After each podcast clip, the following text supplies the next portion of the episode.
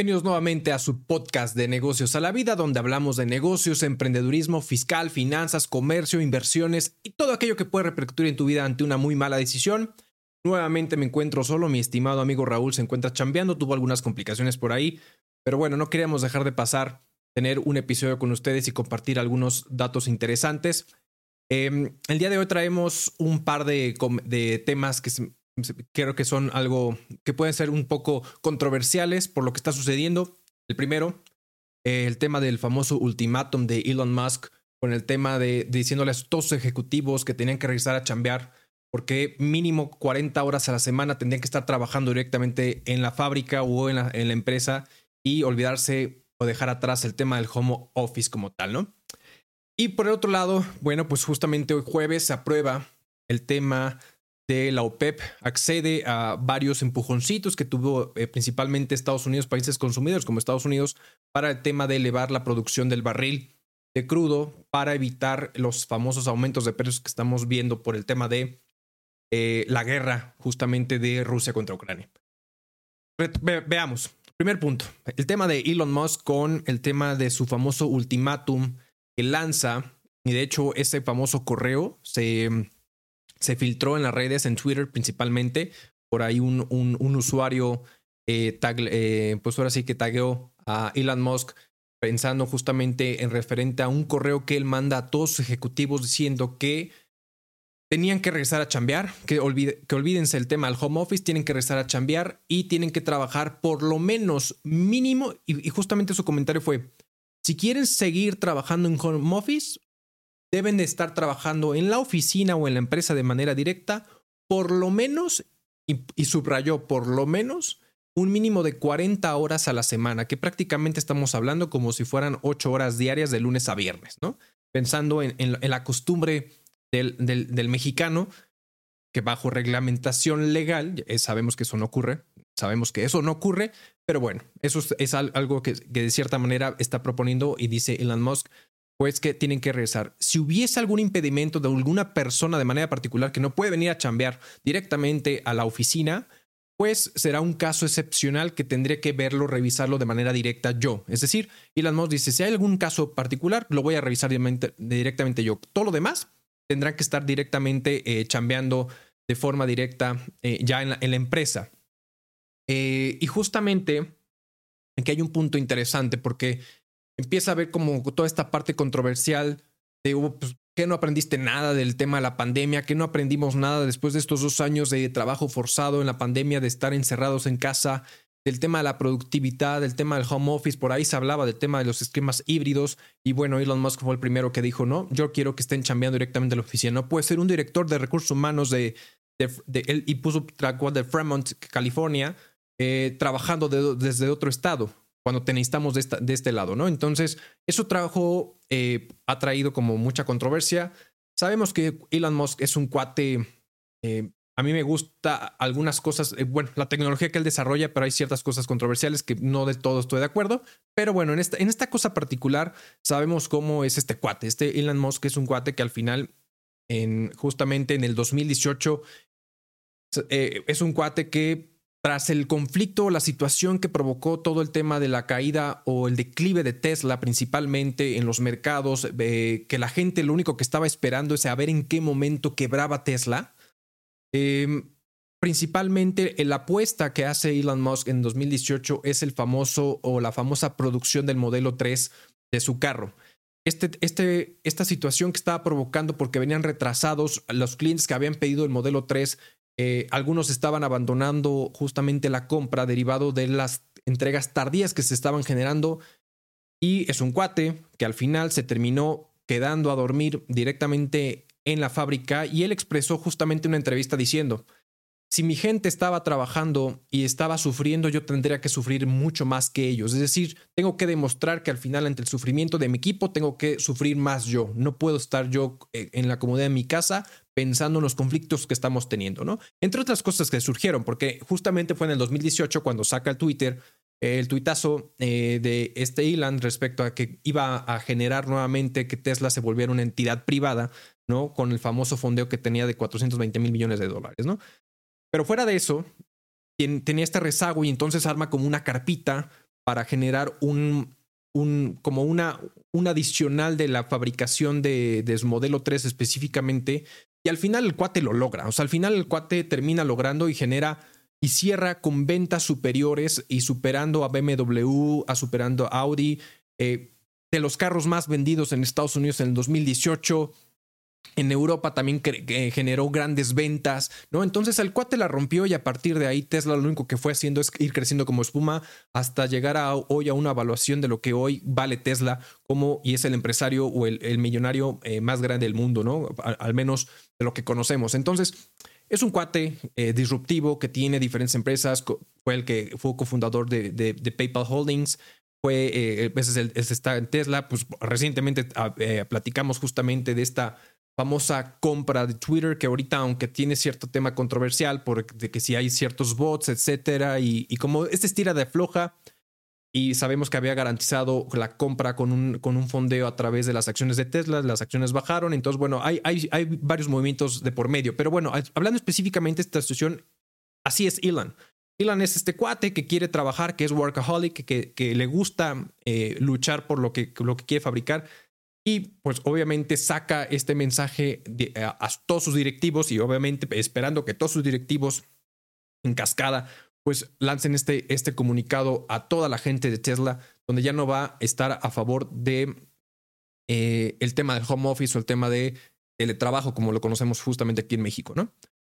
Esto, obviamente, pues genera comentarios que si está bien, que si está mal, etcétera. Y recién, y, justo uno de los problemas que, que, uno problemas más bien que están generando situaciones controversiales, principalmente en Twitter, este cuate que viene y quiere comprar Twitter, en la pandemia, pues Twitter decide que todo el trabajo va a ser de forma remota. Entonces, ahorita lo que está sucediendo es que con este mensaje que lanza Elon, pues obviamente toda la gente de Twitter está en la expectativa de que el momento en que tome realmente control Elon Musk referente a Twitter, pues seguramente en su pensamiento lo que va a hacer es, pues Twitter, toda la gente de Twitter no puede estar trabajando desde casa, sino tiene que regresar eh, directamente a chambear en la oficina de Twitter. ¿no? Entonces, esto es lo que está provocando ciertos temas. Ahora, no lo culpo. Y no lo culpo y no tampoco quiero que, se justifique. Yo estoy a favor del home office, yo estoy a, favor. Y, es más, estoy más a favor del home office que de un esquema híbrido. Y ahorita me explico en, este, esta situación. Creo que muchas veces es mucho más complicado manejar el tema de esquema híbrido, de en qué momentos eh, puede la gente estar trabajando desde casa y en qué momentos puede estar yendo directamente a la oficina y de qué forma los equipos de trabajo pueden estar trabajando en este esquema cuando un líder de un área de manera particular tiene gente trabajando desde casa y gente que está yendo a la oficina y cuando hay juntas, pues este tema de las famosas juntas o los meetings que puedes llegar a tener directamente en la oficina, pues puedes tener una interacción atractiva, pero se te olvida muchas veces porque no estás acostumbrado a atender a la gente que está eh, reunida en la junta de vía remota y no lo pelas porque mientras tú en el, estás en, en esta plática continua, interrupciones que puedes tener directamente con la gente que está direct, eh, sentada enfrente a ti, pues se te olvida eh, y justamente la gente que está conectada vía remota y eso está provocando que evidentemente pues no, no exista esta, e, e, este trabajo tan tan, es, em, em, tan eficiente como debe de ser, ¿no? Entonces, esto es lo que ya sucede. Y ahora, esta situación no es solamente de este cuate, ¿no? Al final, cuando una vez, cuando recién empieza la pandemia y que nos mandan de forma forzada a trabajar desde casa, ¿no? Por una necesidad de salud, pues la realidad es que lo que estuvo provocando, que estuvo generando o iniciando toda esta situación fue que muchos creí, empezaron a creer en el tema del home office, el tema del trabajo, el, teletrabajo y después empezaron a hacer esquemas híbridos. Termina la pandemia, hoy en día existen países donde ya no, eh, ya está, eres libre prácticamente y eso queda como opcional el, usar el cubrebocas, por ejemplo, como en Estados Unidos, como recientemente tuvimos la oportunidad de estar en Turquía. Bueno, de ahí, de la misma forma. Entonces, hay países que ya prácticamente todo es normal. Entonces, ¿qué está sucediendo? Que estos están regresando al esquema original, ¿no? De trabajo de manera presencial en las situaciones. Y México no se queda atrás. Después de toda esta situación que vamos viendo, ahora sí que la luz tras el tema de la pandemia que, que, está generándose, pues realmente existe un estudio que, que, se, generó recientemente ahora en mayo sobre las tendencias globales del talento 2022 de Mercer. Y justamente habla y dice el 80% de los ejecutivos en Latinoamérica, ¿no? Cree que la cultura de aprendizaje es mejor trabajando codo a codo, es decir, trabajando de manera presencial. Y eso se contrapone con, la, con lo que la gente que está chambeando dice, ¿sabes qué? Por lo menos un 68% de la gente dice, yo prefiero el esquema híbrido o el esquema home office. Es más, nos estamos topando con gente de cierta forma que está trabajando, que se está generando o diciendo, ¿sabes qué? Si, si tú me cambias las condiciones laborales de regresar de manera presencial todo el tiempo a la oficina, me voy y lo suelto. Y entonces tuve recientemente una plática con un cuate de GNP que trabaja en GNP y nos dijo, ¿sabes qué? Empezamos a tener no despidos masivos, renuncias masivas. ¿Por qué? Porque la gente que la gente dijo, si tú me vas a obligar a yo ir de forma presencial, ¿no? Obligatoriamente todo el tiempo, no voy. Entonces, hay una contradicción entre que los grandes ejecutivos, los altos mandos están diciendo y no creen en el sistema híbrido home office, no todos, sino, pero un gran porcentaje, por lo menos arriba del 75%, nos estamos topando que los grandes líderes y también de México creen más en el tema presencial por encima del home office o incluso el esquema híbrido. Entonces, esta, esta situación no es algo exclusivamente de Ilan, no es algo exclusivamente de, de, de, este cuate disruptivo y este cuate intenso, workaholic que estamos viendo, sino que realmente es el pensamiento general de grandes mentes o grandes líderes, y a lo mejor puedo poner entre comillas o no, no, no, no voy a juzgar esa parte, pero al final es, em, es la manera en que ellos se educaron. Son cuates que se educaron con un liderazgo teniendo a la gente de forma presencial y que en dos años no, no, no, es que no hayan aprendido, a lo mejor siempre pensaron que este esquema iba a ser finito, es decir, iba a terminar en algún punto, en algún punto íbamos a tener que regresar pues a una nueva normalidad, pero esa nueva normalidad que nos iba a permitir nuevamente interactuar de forma presencial con la gente. Entonces, mientras estas personas están teniendo este tipo de situaciones de manera particular, estos grandes líderes o jefes de área o ejecutivos creen y, piensan que existe una estrecha relación entre el crecimiento profesional y la presencia de la persona directamente en la empresa por encima del trabajo remoto. ¿no? Esta conversación está generando y se está cambiando. Lo que inició en un momento dado como esa creencia o esa apuesta por el tema del home office, hoy en día no lo estamos viendo y mucha gente está, está regresando a trabajar de forma presencial grandes compañías, las grandes compañías le están apostando al esquema híbrido, no totalmente al home office, sino un esquema híbrido, ¿no? Donde por lo menos, y ahí sí, cuidando el tema legal, el tema del teletrabajo, donde sabemos que si tú pasas más del 40% del tiempo en el, en, el, teletrabajo, de forma remota, en teletrabajo como tal, pues tendrías que, eh, la empresa tendría que acudir a ciertos lineamientos que marca la legislación. Entonces, ¿qué es lo que hacen? Bueno, pues por lo menos el 50% o más del tiempo tienes que estar directamente trabajando en la empresa. Y con eso yo me, evito principalmente, ¿no? este, que tú vayas, que vayamos a caer en un tema de teletrabajo y entonces que yo tenga que cumplir con otros lineamientos. Pero eso es otro punto y aparte. Pero, o sea, pero al final estamos enfrentándonos a esto. Entonces, ¿qué está sucediendo? Que por un lado tenemos líderes que dicen que al final el crecimiento profesional va en función a la presencia eh, de la persona directamente en la empresa, mientras el otro porcentaje alto de la gente que no, que está, que la gente que está, que está chambeando y dice, ¿sabes qué? No, yo, yo estoy, yo creo, y coincido con ellos, pero no es fácil en la cultura que estamos acostumbrados a trabajar, que el crecimiento profesional y el desarrollo profesional es y lo tengo, lo puedo merecer y en las mismas condiciones que tú, no porque tú estés de forma presencial y yo de forma remota, vas a tener mejores condiciones tú que, que yo. Ese es un, para mí es un tema utópico de alguna situación que si bien es correcta y yo también coincido con esa parte, no es sencilla y no es fácil. Y no es sencilla y no es fácil porque al final justamente nos estamos enfrentando a que estas personas, donde al final grandes empresarios como Elon, como este, grandes líderes de Latinoamérica y México dicen, sabes que yo confío en la parte presencial y me estoy y, creo en esa situación, por lo tanto, tengo que regresar a esta situación, ¿no? Entonces, nos enfrentamos a este tipo de situaciones. Eh, yo creo, y, es un reto importante, los grandes líderes no están acostumbrados a liderar equipos híbridos, no están acostumbrados a liderar equipos a la distancia, sino que están acostumbrados a tener a tu equipo en corto, donde tú te puedas parar y puedas decirle algo en corto, donde le puedes llamar para que se vaya a tu sección, a tu oficina, a tu cubículo, donde estés ubicado, ¿no? Entonces, eh, y eso es lo que está sucediendo. Entonces, al final, crea un conflicto. ¿Y por qué? Yo sí creo que efectivamente puede ser más eh, complicado manejar equipos en un esquema híbrido más que por encima de home office, porque al final en este tema híbrido tendrían que ser muy, eh, llegar a acuerdos muy particulares de decir, bueno, si es un tema híbrido, ¿qué días vamos a ir y de qué forma y, y, qué vamos a lograr con eso? Sobre todo justamente por el ejemplo que ponía.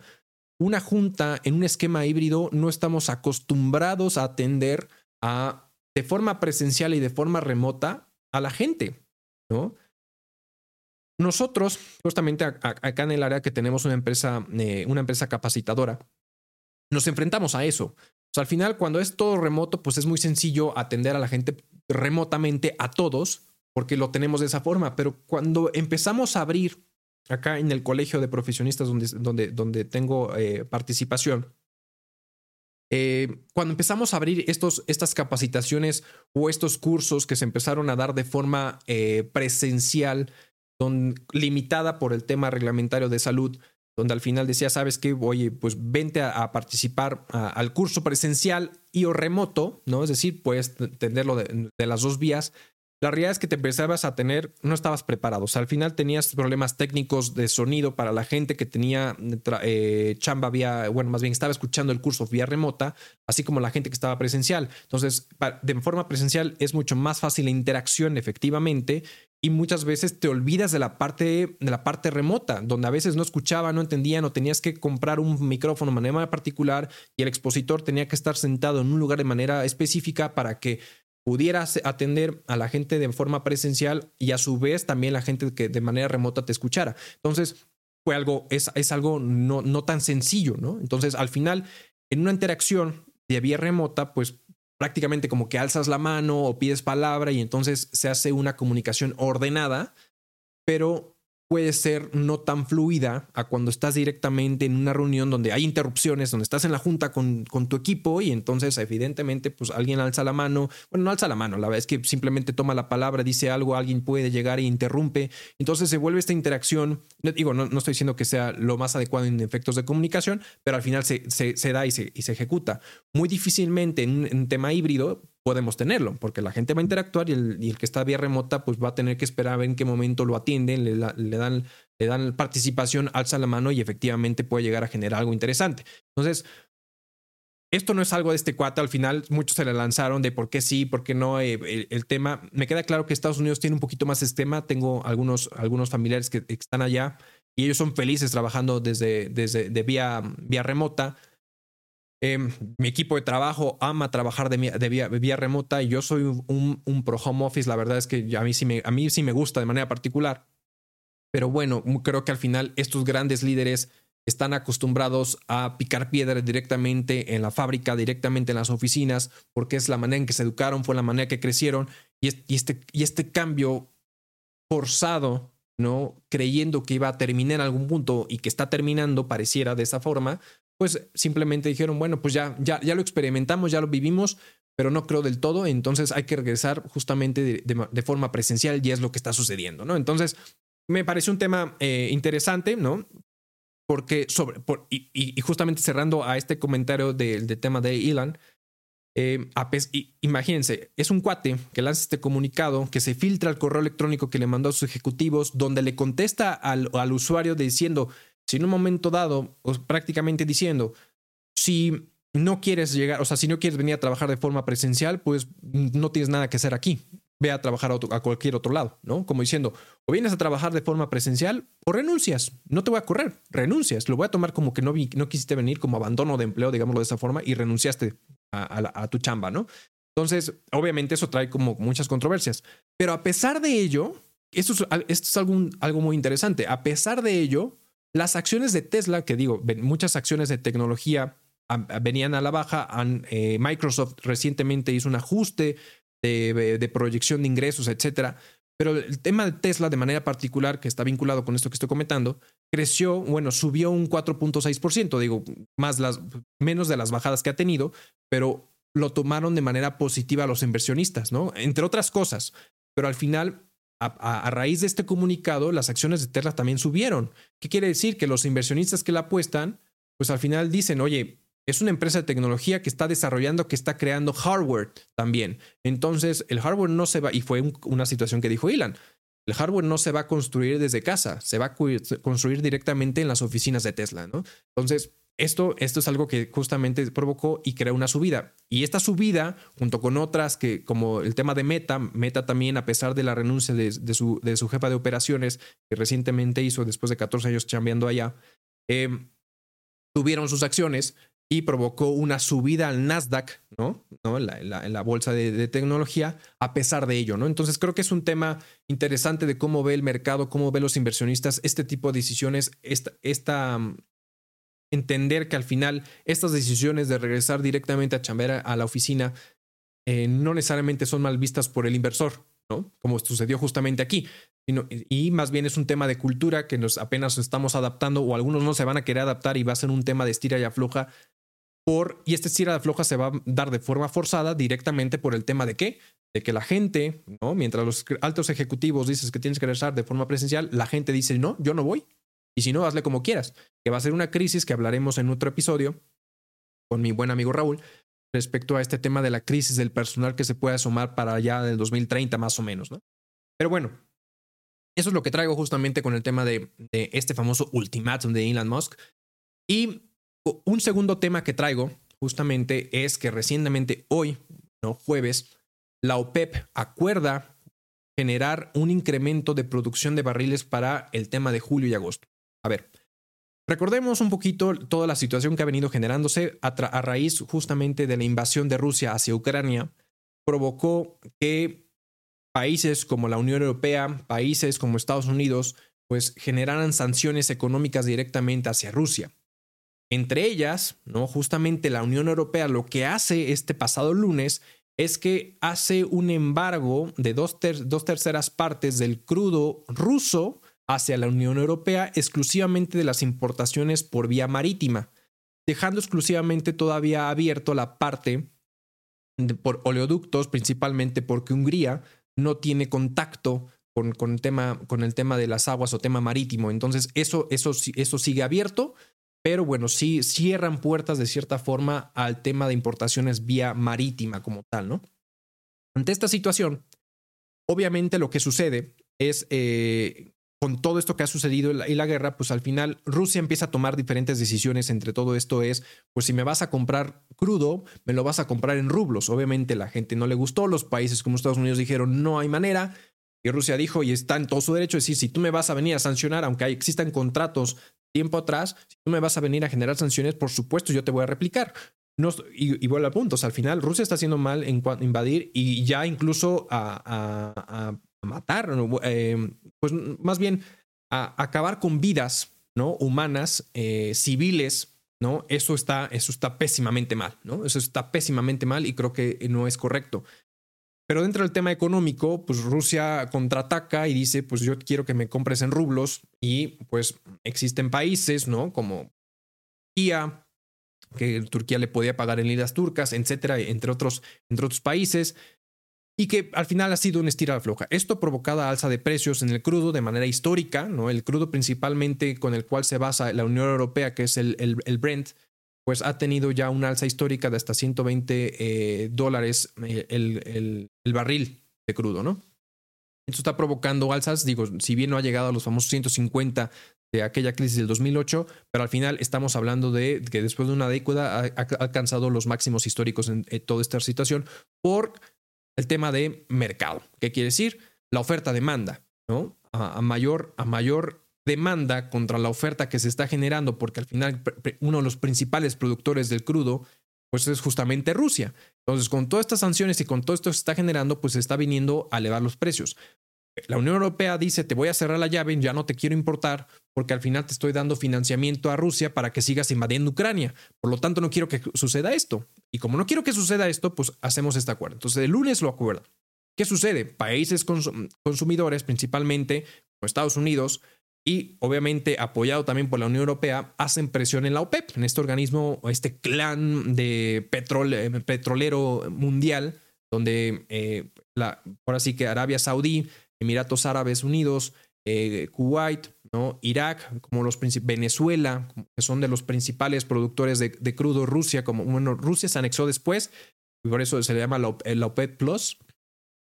México también entró, pero bueno, ante esta situación, hoy justamente en, en jueves, pues llegan a un acuerdo. Recordemos que eh, desde el año pasado habían hecho recortes por el tema de la pandemia y la falta de, pues que se habían parado, pues ya saben, eh, carreteras y infraestructuras y muchas otras cosas, pues hicieron un recorte en producción de, de, crudo, ¿no? Para evitar, pues, el, tema de la, el, tema de la, elevación de precios y este tipo de cosas o caída de precios que estábamos teniendo como tal. Entonces, em, y habían hecho ciertas estimaciones que iban a ir subiendo la producción de petróleo hasta un cierto monto de septiembre de este año. Y justamente para julio-agosto de este año lo que se tenía pensado generar era una producción de 432 mil barriles diarios. ¿Cuál fue el acuerdo que llegan hoy? Pues justamente después de la tomada de eh, la decisión que hace la Unión Europea de no decirle no al, al, crudo ruso, hacen presión y entonces la OPEP, eh, obviamente sin, sin Rusia, que de hecho están evaluando después de todas estas situaciones si en un momento dado Rusia pudiera o no continuar en la OPEP, sabiendo que es el, segundo país más grande productor de crudo, pero bueno, al, al final es lo que se está, se está postulando llegan a un acuerdo y entonces obviamente alaban y reconocen el gran esfuerzo. Y digo gran esfuerzo porque al final como que después de muchas presiones como tal, pues lo que quisieron hacer es eh, que Arabia Saudí, Emiratos Árabes Unidos, Kuwait, Irak, principalmente estos cuatro países eh, como el top, el top, el top four, ¿no? Digámoslo así, de, de los productores de, de, crudo, quitando a Rusia, evidentemente, pues generaran un aumento o se pudieran llegar a generar aumentos de producción de barriles de petróleo diario a 648 mil, prácticamente más eh, por, ahí por ahí del 50% más de lo que se tenía previsto para, para julio y agosto, de tal suerte que pudieran incrementar la oferta ¿no? de, de crudo, quitando a Rusia, para que pudieran controlar los precios. Habría que ver ahí un poquito eh, cómo se puede llegar a generar esta situación, porque al final, bueno, eh, al parecer no va a ser suficiente eh, contra las necesidades que realmente tienen. Si apenas, o sea, como que pareciera que apenas van a alcanzar a cubrir las necesidades mínimas respecto a la Unión Europea principalmente y a Estados Unidos como, como consecuente también respecto a este incremento, pero al final lo que, lo que pretenden justamente con esto es ayudar a controlar el alza de precios en el crudo, lo cual está a cierto punto bastante bueno, porque pues sabemos que del petróleo, ¿no? Del, del, combustibles fósiles y todo este tipo de situaciones, pues surgen mil y un productos y la inflación nos está matando brutalmente. O sea, la, la inflación nos está comiendo a todos, los precios están subiendo, recientemente salió el comunicado de, ¿se acuerdan que justamente el gobierno lanzó para proteger 24 productos de la canasta básica justamente el aumento de precios. Obviamente no es culpa del gobierno mexicano, sino que todos estos factores externos están provocando de que 16 productos de esos 24 productos, pues al final hayan ya, ya hayan aumentado de precio, a pesar de ese famoso acuerdo. Entonces, ese acuerdo al final, pues eh, estaba sostenido con, con las buenas intenciones de todos los involucrados, pero también se obedece a situaciones y factores externos como es esto, el tema del petróleo. Entonces, eh, esto está provocando, creo que es una decisión interesante que hayan, que la OPEP haya aceptado justamente incrementar esta producción de barriles de petróleo para controlar el alza de precios brutal que ha tenido justamente eh, esta situación y que al final pues pudiera ayudar incluso hasta frenar pues este financiamiento y hasta cierto punto, lo pongo entre comillas, que pudiera tener Rusia, porque es, uno de los principales ingresos que tiene Rusia, ¿no? Para poder seguir financiando pues, la invasión y la guerra hacia Ucrania, lo cual no celebro, evidentemente, pero pues al final es como se está generando. Entonces creo que es algo bastante atractivo, es algo bueno que hayan generado, y entonces es algo que quería compartir con ustedes el día de hoy. Eh, muchísimas gracias, como siempre, de estar acompañando. La verdad es que eh, hemos tenido un crecimiento interesante y mucho apoyo. Eh, la verdad es que se lo agradecemos de todo corazón. Como siempre, saben que estamos en todas las plataformas de audio, ya saben, Apple Podcasts, eh, Amazon Music, Spotify, em, em, en todas, en, Deezer también por ahí. Entonces, suscríbanse, eh, denle cinco estrellitas, compártanos a malos y también, por supuesto, tenemos el video podcast en YouTube. Saben que estamos en YouTube. Suscríbase, dele a la campanita. Si usted ve ahí y nos ve en YouTube, y se da cuenta que no está suscrito, no sea malo, suscríbase y por favor comparta con todos sus conocidos para que esta comunidad siga creciendo. Muchísimas gracias a todos. Hasta